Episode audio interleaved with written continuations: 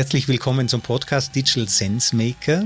Wir beschäftigen uns hier ja mit dem Sinn und dem Unsinn hinter der Digitalisierung. Und Digitalisierung lebt natürlich von Ideen und äh, keiner hat mehr Ideen gehabt als der Leonardo da Vinci. Der war ja nicht nur Künstler, sondern Multitalent. Der hat ja auch bereits an Drachenfluggeräte, U-Boote und all diese Dinge erfunden. Bloß nichts davon ist gebaut worden. Ideen alleine reichen also nicht wirklich aus. Und wir erleben jetzt eine Zeit, wo Ideen auch wirklich umgesetzt werden. Und der Josef Schumpeter, ehemaliger Finanzminister äh, in Österreich und dann in Harvard äh, Professor, also einer der wichtigen äh, Nachdenker über die kreative Zerstörung, heute nennen wir das Disruption, der sagt, einerseits braucht es die Idee, es braucht die Erfindung, die Invention, aber dann braucht es auch die Innovation. Und Innovation ist, wenn man die Idee dann wieder zu Geld macht, wenn sie erfolgreich ist am Markt, wenn sie sich auch wirklich durchsetzt und das beginnt beim Menschen mit dem Faustkeil, den hat irgendjemand erfunden und die anderen haben den alle kopiert, aber das hat ein paar hunderttausend Jahre gebraucht, bis wir den auch wirklich beherrscht haben, bis das wirklich funktioniert hat und es scheint jetzt immer schneller zu gehen scheint so zu sein, dass Startups die Welt erobern. Startups eat the world und darüber spreche ich mit meinem heutigen Gast. Er ist äh, CEO äh, vom Startup Creator. Er äh, wird es auch noch ein bisschen selber vorstellen. Er verwirklicht IT-Projekte und stellt Unternehmen im Tech-Bereich das zur Verfügung, was sie brauchen, um langfristig am Markt zu Erfolg zu haben. Herzlich willkommen, Florian Hübner. Schön, dass du da bist. Herr Christoph, danke, dass ich da sein darf. Ja, sehr gern. Wir wollen uns ja heute ein bisschen über Startups unterhalten. Hast du eine Idee, warum gerade jetzt Startups manchmal große Marktführer vom äh, Thron stoßen? Ähm, wir erleben, dass äh, Konzerne verschwinden. Die äh, Nokia ist da ein schönes Beispiel. Kodak. Wir erleben, dass etablierte Unternehmen vom Markt verschwinden und von ganz, ganz kleinen Startups, die dann schon groß werden, verdrängt werden. Früher war das anders. Hast du eine Idee, wie das kommt? Ja, also du hast ja einerseits vorher gesprochen von Innovation, ja. Und bei mir gehört Innovation zu 99 Prozent wirklich aus, aus Machen und einem Prozent wirklich aus dann der, der Idee, ja. Und wenn du dir die Beispiele anschaust, wie, wie Kodak und Co., die hatten tatsächlich immer diesen einen Prozent an Innovation, den Leuten, die da drin saßen, die genau diese Ideen hatten. Aber die anderen 99 Prozent haben die natürlich runtergedrückt. Also das ist einmal dieses Thema für die Großen, die wirklich gar nicht wirklich vorankommen, weil sie sich selber bremsen. Viele haben es jetzt doch irgendwie gecheckt, ja, wenn du jetzt BMW und sowas anschaust, aber sie sind immer noch im Vergleich wahnsinnig langsam. Und wenn du dir dann eine einzelne Person anschaust, die sagen kann, gut, äh, was habe ich denn zu verlieren? Es ist 2021, ich kann nie wie jemals zuvor mir was aufsetzen für 0 Euro, ja, oder für, sagen, wir, sagen wir für 10 Euro mit einer URL und einem Hosting und kann dann direkt durchstarten, ja, dann kann ich da automatisch eine ganz andere Bedrohung auch liefern für die größeren Unternehmen, und was sich jetzt in Deutschland erst gerade so entwickelt und in Österreich und in der Schweiz, ähm, passiert natürlich auch jetzt mit Venture Capital. Ja, auf einmal kann ich, keine Ahnung, die großen Hiltons und wie sie alle heißen, mit meiner Airbnb-Idee, wo jeder sich denkt, das kann nicht klappen, auf einmal wirklich alles reinsetzen und die großen Unternehmen auch wirklich äh, klein kriegen. Ja, und das siehst du wirklich bei, vor allem bei den Mittelständlern in Dach, ja, dass da die Ideen schon drin schlummern, aber die Prozesse das einfach verhindern, wo ein Mitarbeiter, oft sind es ja auch die Mitarbeiter, die im Mittelstand oder in den großen Unternehmen sitzen und sagen, ganz ehrlich, boah, ich komme hier nicht raus, ich stoße immer wieder an diese Decke, ganz ehrlich, dann mache ich es halt einfach selbst, ja, und auf einmal ist das kleine Startup größer als der frühere Arbeitgeber. Ja diese Arbeitgeber, die sind ja auch gefangen in ihrem eigenen Erfolg. Also wenn das, was man macht, funktioniert, Nokia ist ein schönes Beispiel, Kodak ist ja das Beispiel par excellence. Es gab einfach ja. super Filme und die haben ja selber die Digitalkamera erfunden und das Business hat halt einfach funktioniert.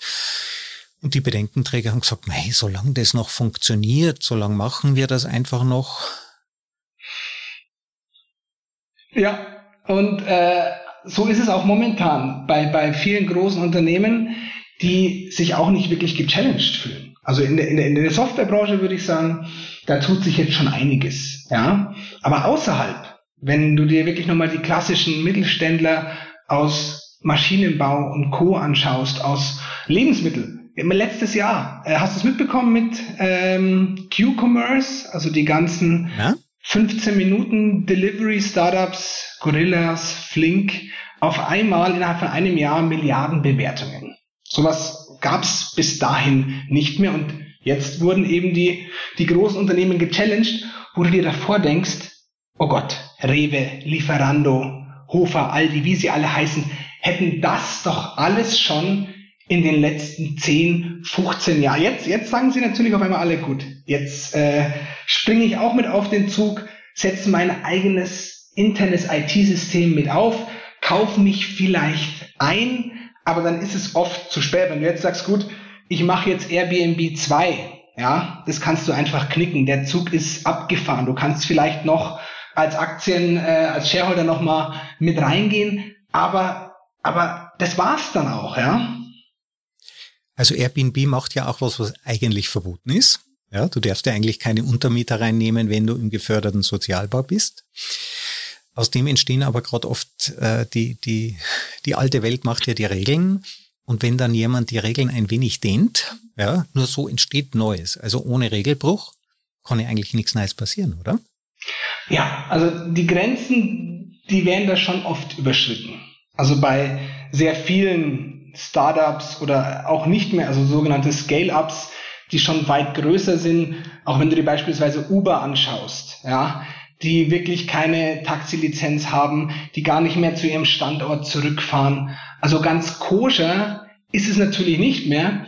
Aber das Spannende ist, auch wenn du denen den Riegel davor setzt, ja, beispielsweise das Geschäftsmodell, so war es in München, verbietest, dass sie beispielsweise immer wieder zu ihrer Homebase zurückfahren, dann machen die das. Die kommen halt dann mit, lohnt sich für die oft nicht, gehen halt dann mit Dumpingpreisen raus und schaffen es so, den Rest des Marktes wirklich auszuhebeln und tatsächlich am Ende sogar bankrott zu setzen. Das ist eine Taktik, eine Strategie, die ich natürlich nicht persönlich äh, gut heiße.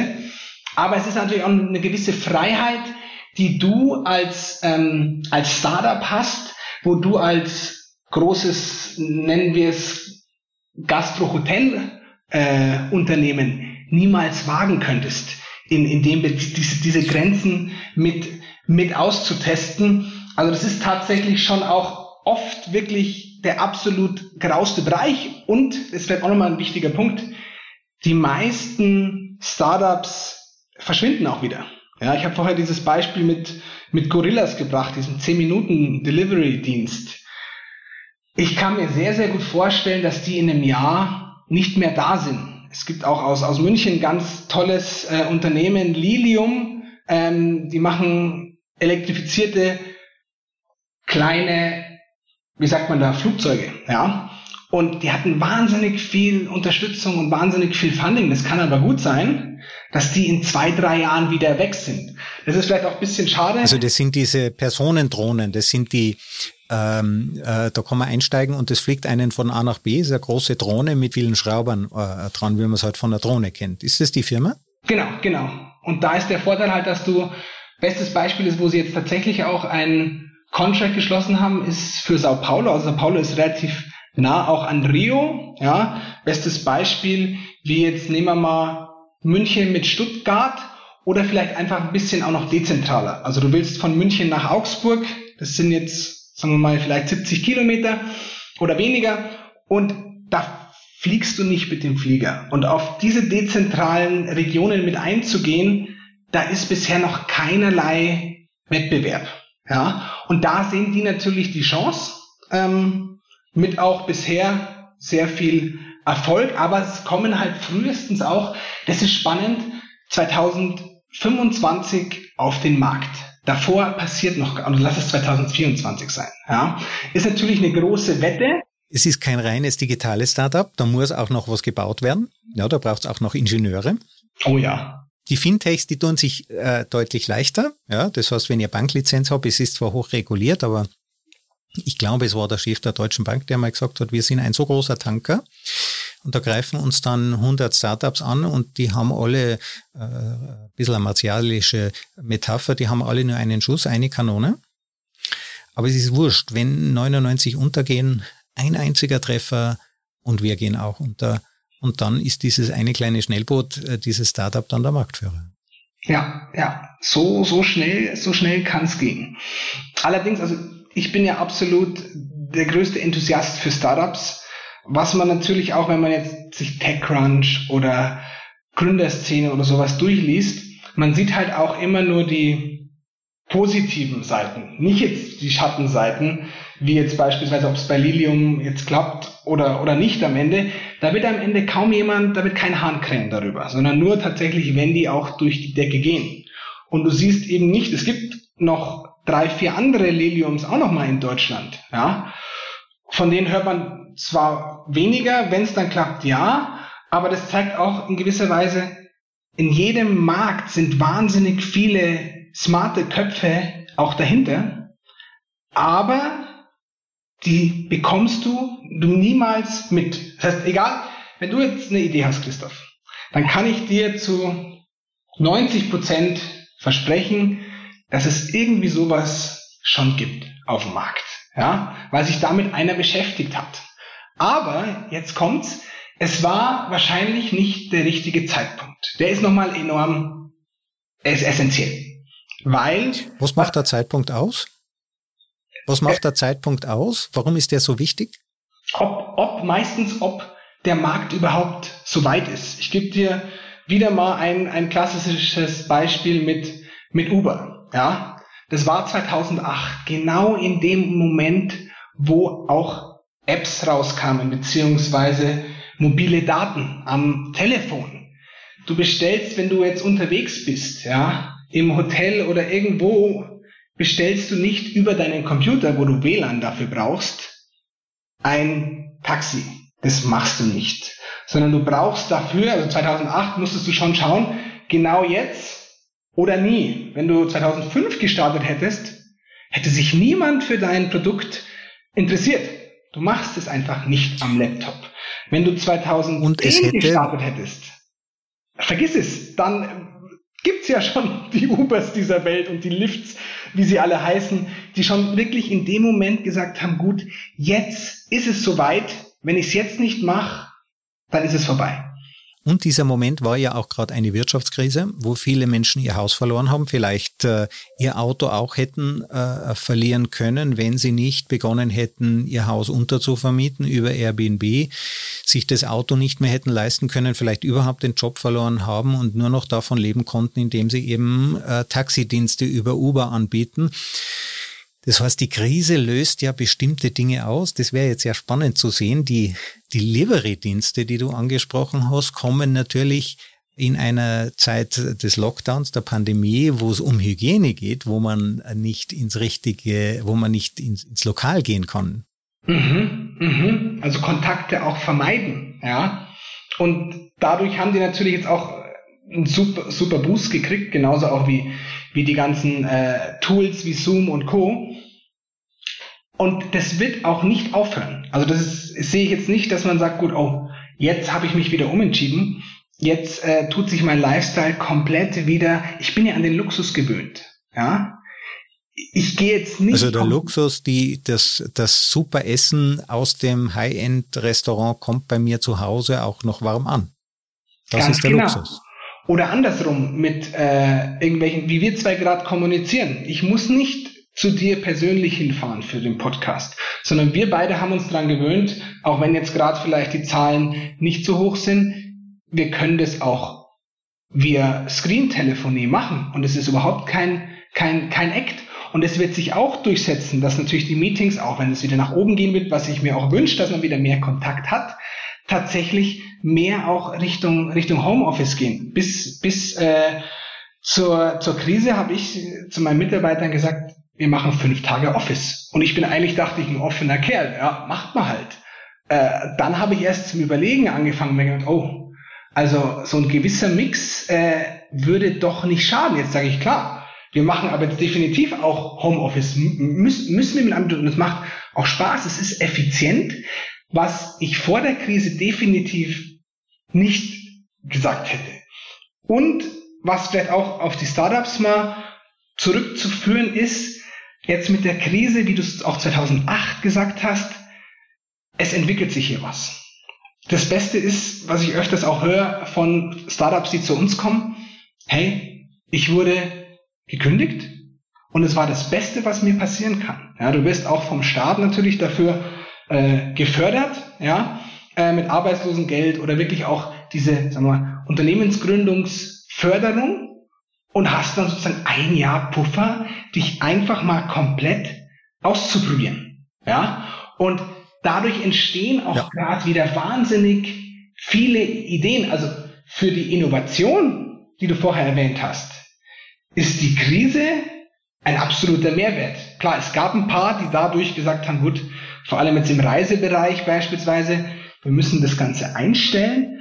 Aber auf der anderen, also da werden wieder auch genug Startups kommen, wenn es wieder öffnet. Ja, da mache ich mir gar keine Sorgen. Ja, man muss ja auch sagen, die Krise ermöglicht es vielen Unternehmern, Unternehmen zu schließen, erhobenen Hauptes zu sagen, das war halt jetzt einfach die Krise und damit kommt der Aufschwung nach der Krise wie das Amen nach dem Gebet, weil die, die schließen können, machen natürlich neue Marktlücken auf, öffnen neue Märkte und auch komplett andere Ansätze. Ja, absolut. Also für jeden Unternehmer, wie du sagst, ist es auch gerade äh, gezwungenermaßen vielleicht eine Chance zu sagen, gut, es hat halt jetzt so nicht funktioniert ich fahre an die Wand. Und das ist das Spannende bei den meisten Unternehmern, 95 Prozent, die dann sagen, ja, aber ich gehe jetzt nicht in eine Festanstellung. Ich mache mich über die nächste Idee her.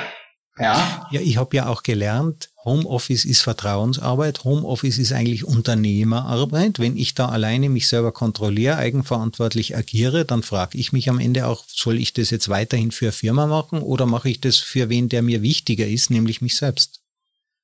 Ja, absolut, absolut.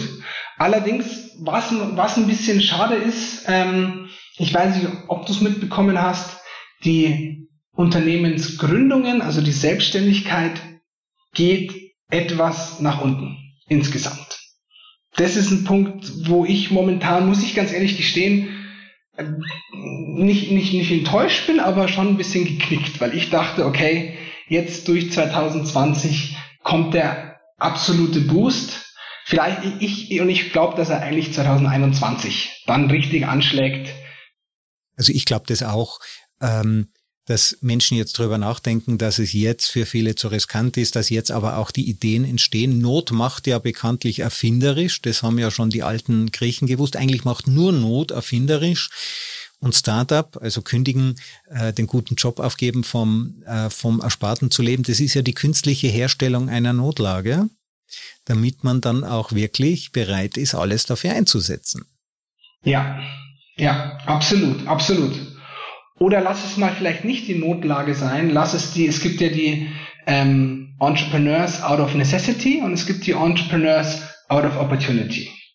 Wir können auch mal nur auf die Opportunity Entrepreneurs schauen, die tatsächlich sagen, gut, hey, ich habe die Kohle grad, ähm, egal ob Krise hin oder her, ich habe jetzt einfach Bock, das zu machen. Also wenn du die großen äh, Unternehmen anschaust, wie, wie Amazon und Co., die haben das nicht gemacht, weil sie am Hungertuch genagt haben, sondern weil sie die Chance gesehen haben, ja, was ja auch sehr, sehr gut ist.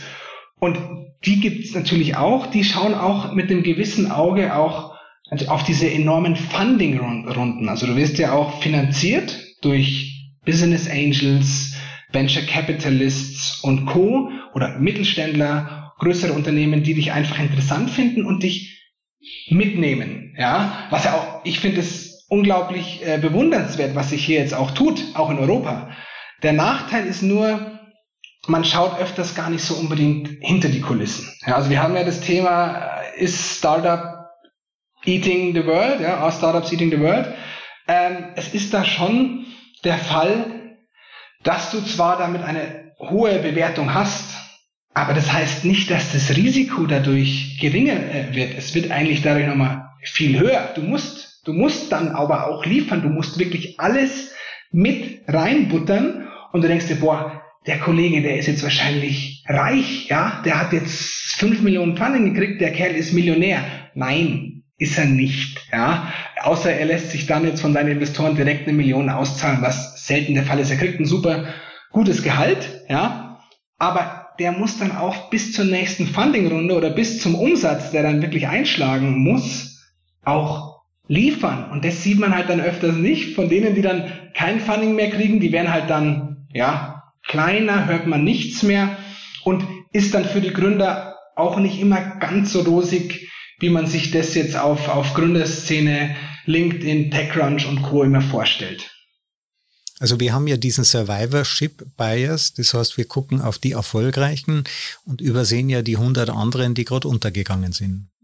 Ja, ja, ja, ja, ja, ja, ja. Was vielleicht auch gut ist. Also sonst wäre es ja auch ein bisschen demotivierend, wenn du dir alle 100 Schiffbrüchigen anschauen würdest. Ja, also wenn wir die Realität richtig einschätzen könnten, dann würden wir viele Dinge nicht tun. Ja, also Selbstüberschätzung ist ja die wichtigste Voraussetzung für einen unternehmerischen Erfolg.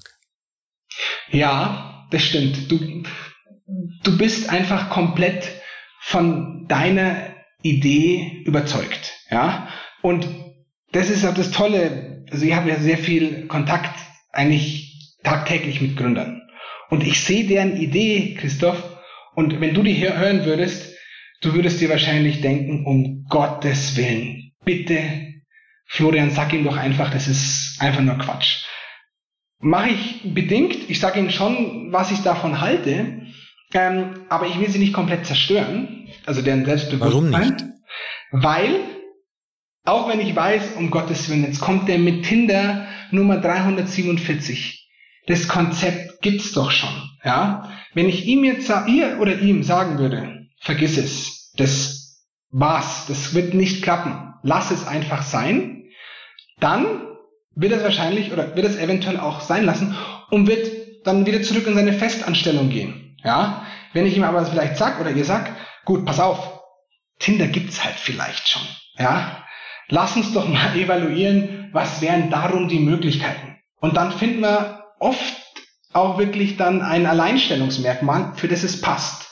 Und sagen wir mal, wir finden nicht dieses Alleinstellungsmerkmal. Ja, er macht Tinder 2 einfach genauso dann wird das sehr wahrscheinlich auf die Schnauze fallen. Ja, aber jetzt kommt aber wissen kannst du es ja nicht. Wie bitte?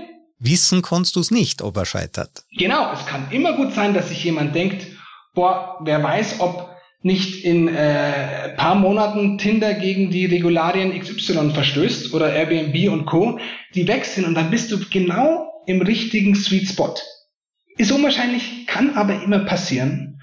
Und jetzt kommt es natürlich auch, sag mal, es passiert auch nicht. Wirklich, du machst deine App, du gehst auf den Markt und merkst erst dann, okay, es hat überhaupt nicht funktioniert. Was ist danach der Prozess im Vergleich zu dem, wo du ganz am Anfang stehst? Das macht die 99 Prozent wieder aus von der Innovation, das Machen. Du bist dann hier oben. Du hast es wirklich vom Prozess der Idee über die Umsetzung vollzogen, ja, wenn du das wirklich gemacht hast, diese 99 Prozent, und da bei dem Punkt bist, dann sagst du im Normalfall nicht, okay, ciao, ich gehe wieder in die Festanstellung. Das war's. Nein, dann merkst du, um Gottes Willen, äh, das hat jetzt nicht so funktioniert. Äh, Schwamm drüber, draus gelernt, die Experience war's. Bei meisten Unternehmern, die haben irgendeine Quatschidee am Anfang gehabt. Bei mir war es eine Senioren-Chat-App mit zehntausenden Nutzern, aber hat keiner dafür bezahlt. Das war natürlich absoluter Nonsens, ja. Und ich bin dankbar für die. Also ich bin gescheitert, also muss ich gut sein.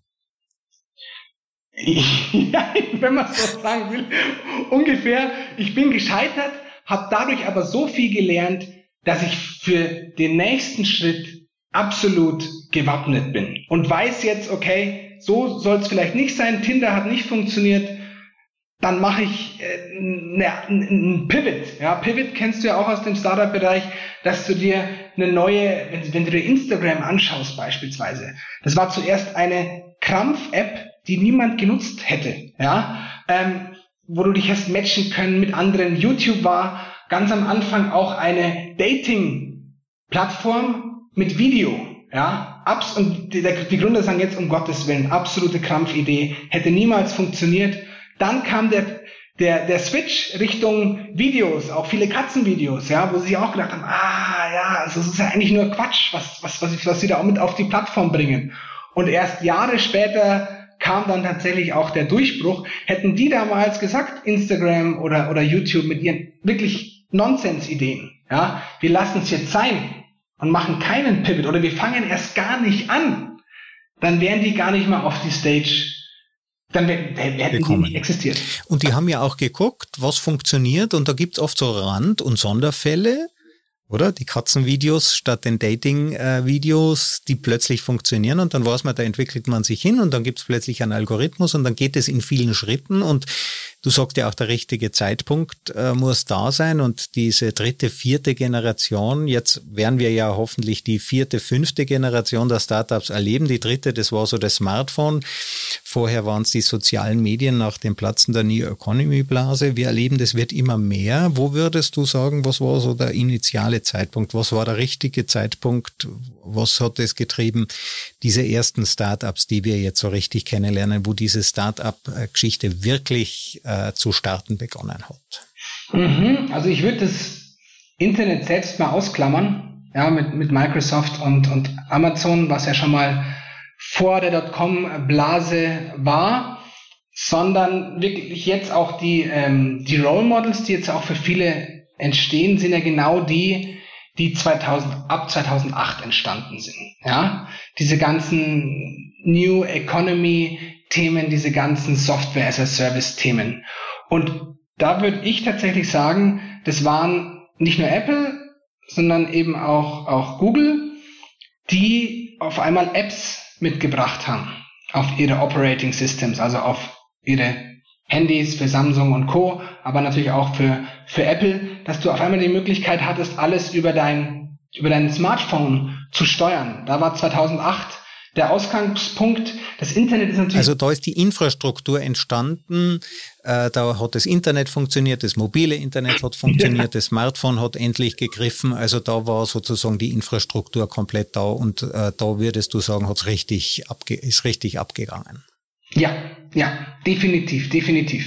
Und was ich natürlich jetzt genauso hoffe, 2008 war ja Krisenjahr, ähm, dass es jetzt mit 2021, 2020 zeitversetzt eben sich in eine ähnliche Richtung nochmal en, en, entwickelt. Ja, das wäre so das, das Wunschdenken und eigentlich die logische Konsequenz.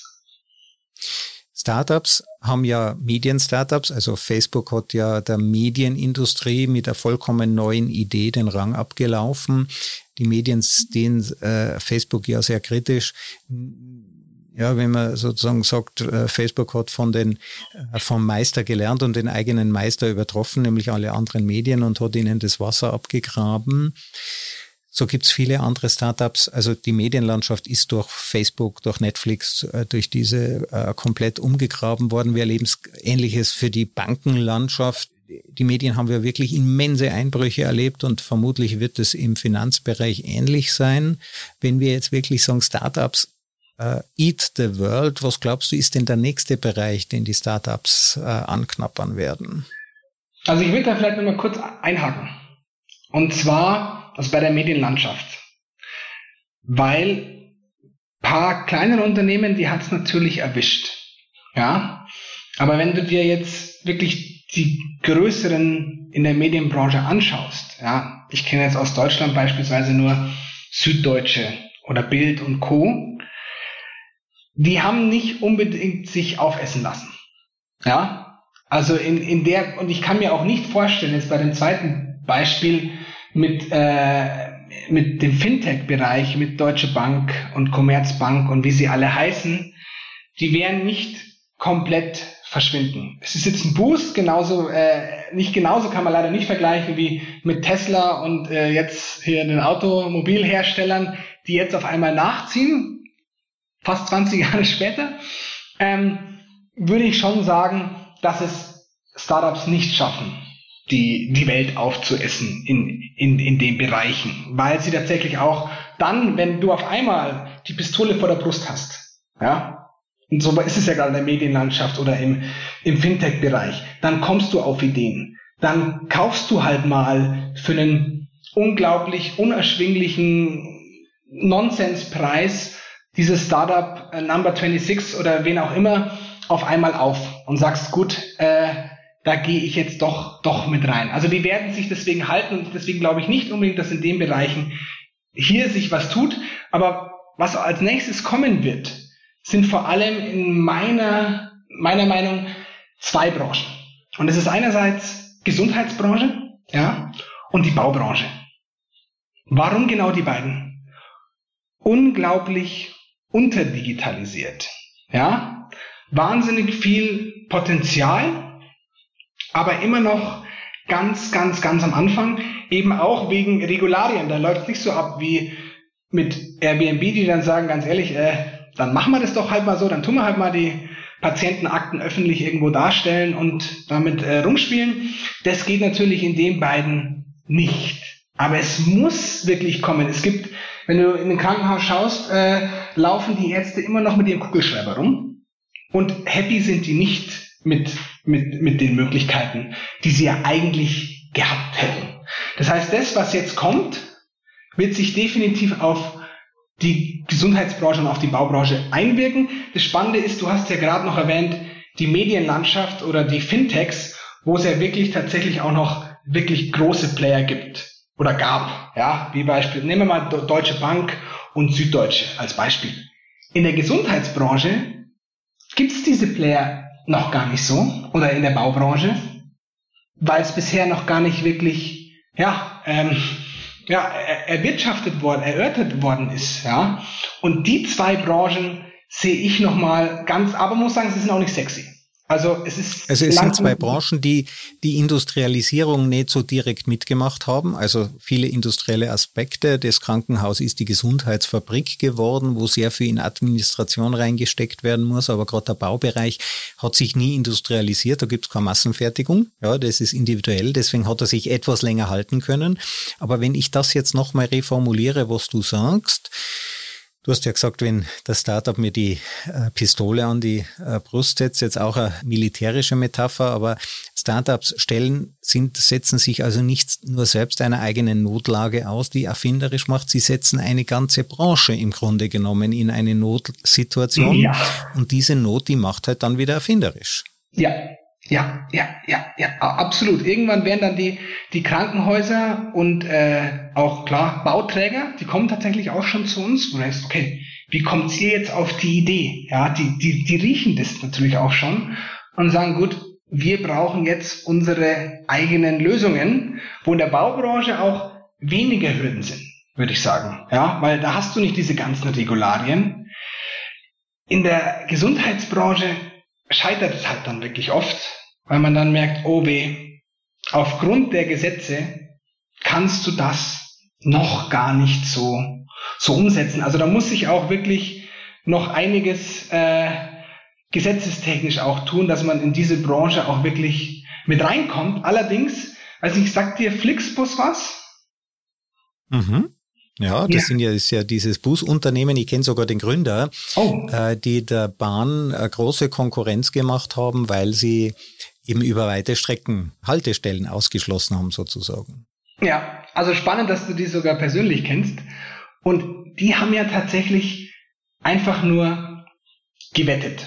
Und zwar gab es ja 2013 dann eine Änderung in den Regulierungen, dass du sagen konntest, gut, ich habe jetzt vergessen, wie diese Regulierung hieß, dass du tatsächlich auch eben ähm, gegenüber der Bahn auch komplett Busunternehmen und alles wirklich dann auch äh, gründen darfst. Ich, mir, mir fällt dieser Name nicht ein, diese, was, was da aufgeweicht worden okay. ist. Ja, also jeder hat jetzt auf einmal ähm, seine Buslinie aufmachen können. Ja, und die gab es davor schon und die haben gesagt, gut, wir setzen jetzt wirklich alles auf dieses Datum, ja, und wenn, wenn die Regularien eben aufgeweicht werden und springen dann rein, ja, und das siehst du vielleicht auch in den in den ähm, MedTech, also in den Medizin-Startups, ja, die machen, die haben eine Lösung gemacht, wo du denkst, um Gottes Willen, es kann doch nicht klappen, dass du mit deinem Telefon äh, auf einmal mit deinem Arzt kommunizieren sollst. Das ist doch nicht ganz koscher,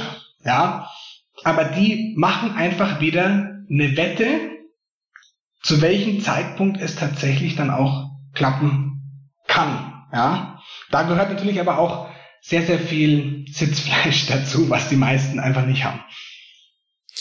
So Startups eat the world in dem Sinn, dass sie sich selber verändern und auch die ganze Branche verändern. Jetzt, wenn man ein Startup gründen will, dann hat man erstmal eine Idee und dann kennt sich keiner mit der Umsetzung aus im Gründerteam. Dann engagiert man einen Techniker, der wird dann Co-Gründer und das sind dann Autisten wie ich. Das heißt, wir Techniker haben ja alle eine leichte Kommunikationsstörung, die habe ich erst überwinden müssen. Da gibt's immer viel Diskussion und die Dinge werden nicht rechtzeitig fertig, dann gibt's Streit, dann bricht die Firma auseinander und man scheitert äh, wäre doch schön, wenn man die Umsetzung der eigenen Idee von der Stange kaufen könnte. Also quasi eine Maßanfertigung für ein Startup. Wenn jetzt ein Startup zu dir kommt, was machst du dann mit dem?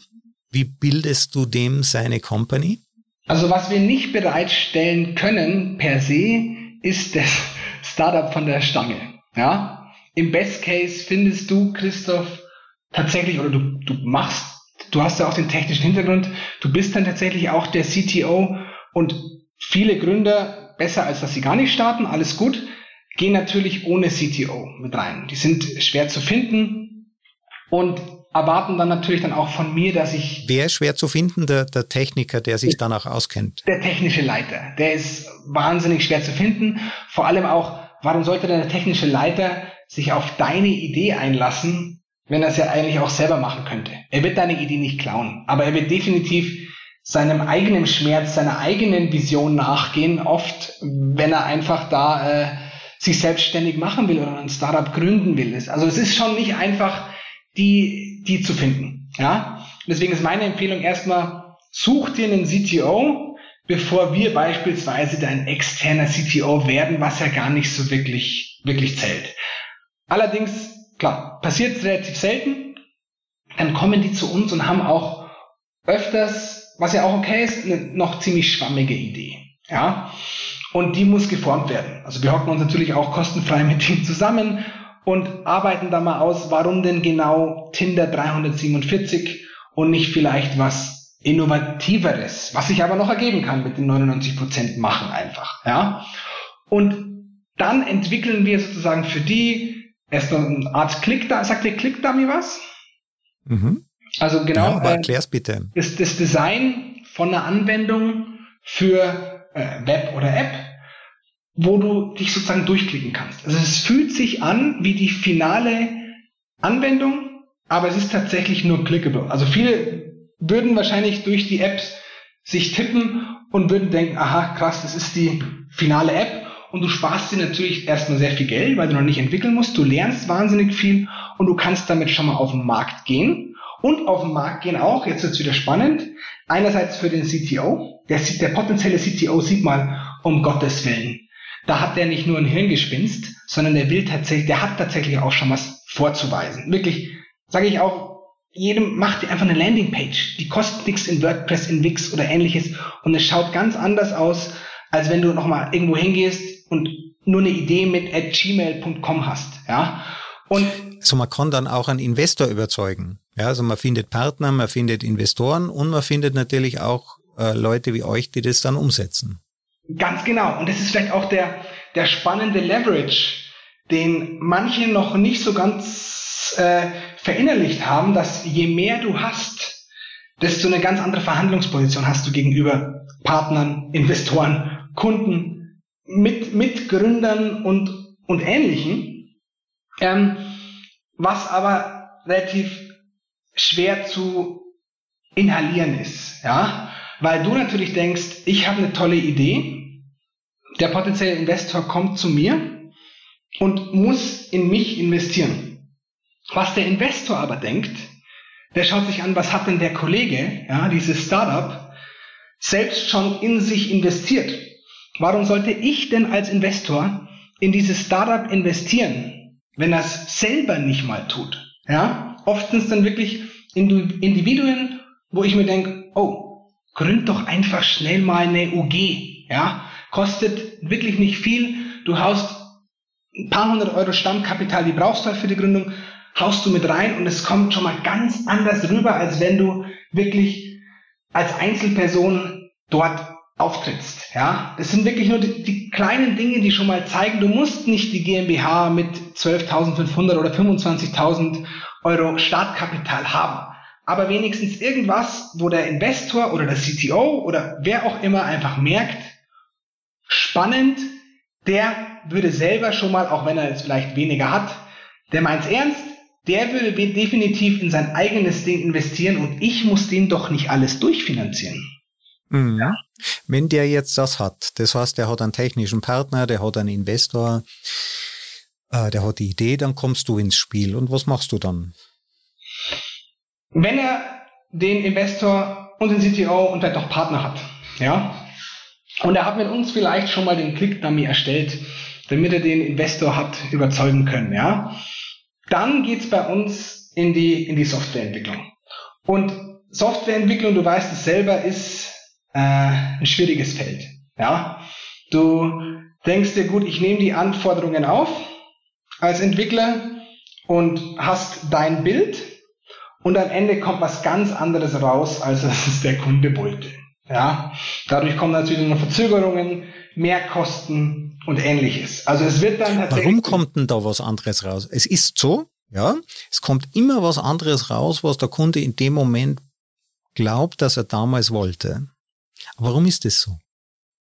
Also ich betrachte es mal aus meiner Sicht, ja, aus der unternehmerischen Sicht vielleicht auch. Wenn du jetzt, Christoph, zu mir herkommst und sagst, gut, ich hätte jetzt gern äh, die und die App mit dem Chatbereich, ja, dann denke ich mir, es ist ein Chatbereich. Ich sehe vielleicht, wir machen den Mock, das Mockup, also wir machen vielleicht den Screen auch schon in dem Click-Dummy und du siehst da unten tatsächlich die Zeile, wo du was eintippen kannst.